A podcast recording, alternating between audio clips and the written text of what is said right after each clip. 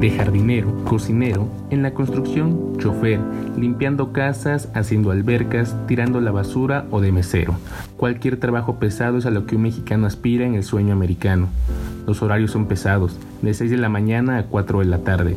Los más necesitados tienen dos empleos, trabajan todo el día y laboran de lunes a sábado. Domingo es el día libre. Si ya hiciste una vida, sales con tus amigos o familia. Pero cuando recién llegas a los Estados Unidos, te das cuenta de que estás solo y buscas distraerte. Haces ejercicio mientras recuerdas tu tierra. Entonces, encuentras un refugio, el fútbol.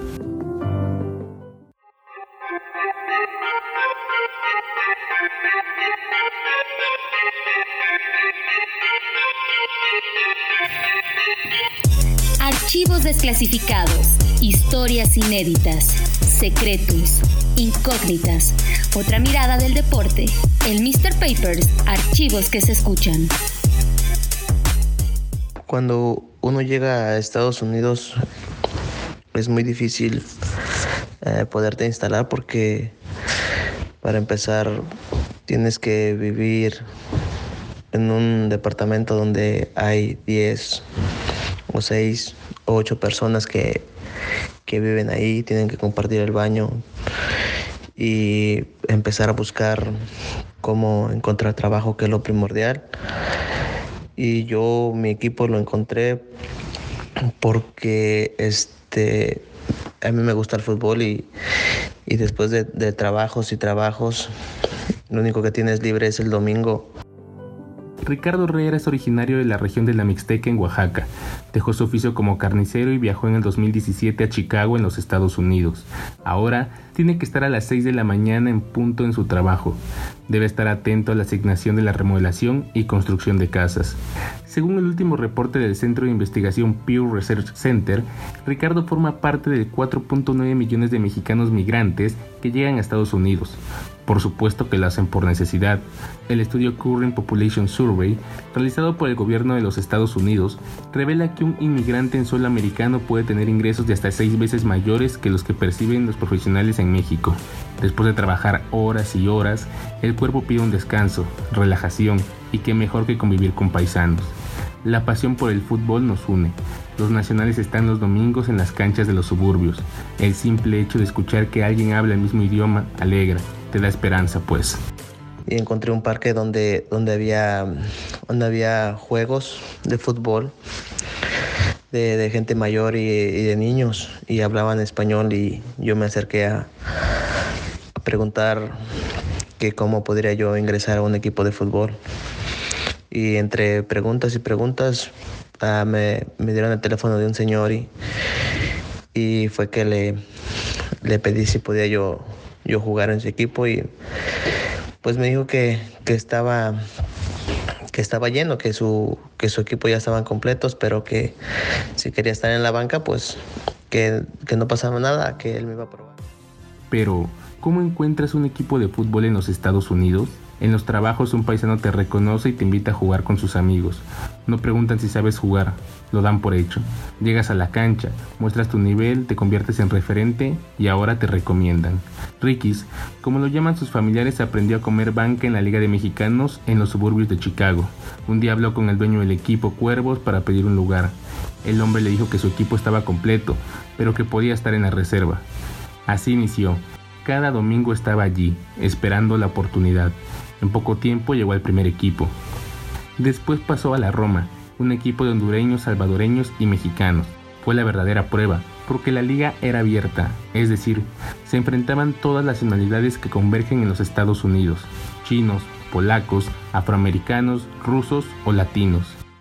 Cuando a uno le empiezan a dar una ayuda de, de 100 dólares al jugar cada partido, cada fin de semana, representa como como estar en un lugar ni muy arriba ni muy abajo ni muy abajo de ahora sí de, del nivel futbolístico que hay aquí dentro dentro del fútbol amateur y, y se siente uno pues capaz de, de, de seguir adelante y echarle más ganas. Se estima que un mexicano percibe más de 50 mil pesos al mes en suelo americano. La renta cuesta más de mil dólares mensuales y para ahorrar debes vivir con 5 o hasta 10 personas. Si aportas más puedes dormir en un colchón más cómodo o en la habitación más grande. Los paisanos que han triunfado en los Estados Unidos ya son dueños de empresas y por supuesto que son aficionados al fútbol. Ellos son los que arman los equipos, reclutan a jugadores, ofrecen comida y a los mejores les pagan. Se trata de un apoyo, porque 100 dólares no representa mucho. La vida allá es cara, pero eso puede ser de gran ayuda para sus familiares en México. Mm, aquí en Estados Unidos hay mucha gente que ha sobresalido y han hecho muy bien las cosas que, que, tienen bastante dinero, que, que han hecho sus empresas y esa gente mexicana que es apasionada y ha triunfado ayudan a jugadores que ven y llevan equipos ellos para, para, para apoyar y ayudan a muchos jugadores que con 100 dólares apoyándolos. Porque aquí que una persona viva de, del fútbol uh, no, no lo creo porque la vida es muy cara, la renta simplemente eh, es de mil dólares para arriba cada mes. La vida no es fácil. El migrante debe hacer el trabajo sucio, pero en los empleos encuentras las oportunidades para el fútbol. Alguien te recomienda y llega hasta los oídos del patrón. Si tiene un equipo pide que te pruebes y si le llenas el ojo te fichan. No todo es miel sobre hojuelas, porque jugar en canchas donde están los mejores implica envidias. No te dan el balón y no puedes mostrarte, hay dinero de por medio y solo es para unos cuantos. Hay un poquito de envidias entre los mismos jugadores porque ellos ya sabían que el Señor los apoyaba con dinero y a veces la envidia no, no, no, te, no te dan el balón, no quieren que no te, no te quieren dar juego para que tú, no sé, no sé qué, qué se puede hacer, que no, no logres esa meta pues de que muchos tenían. Y echándole ganas uno mismo eh, hace, se hace distinguir en el campo y mi sorpresa fue que al final del partido, antes de que me viniera, ah, el señor me, me de su mano me, me dio 100 dólares y de ahí me dijo que cada fin de semana me iba a apoyar con él. El domingo termina la medianoche. Para ese momento el migrante ya jugó, disfrutó y habló con sus seres queridos. A esa hora se prepara la jornada laboral de seis días a la semana. La única esperanza es esperar a que llegue el domingo, porque no se sabe si algún día volverás a México. El balón no sabe de estratos sociales ni de razas, porque siempre hay una cancha para todos.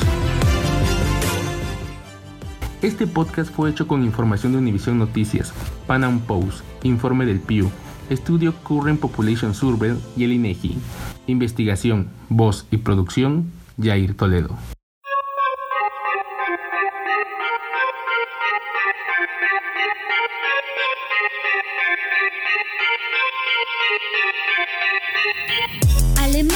Coronó campeón gracias a su software.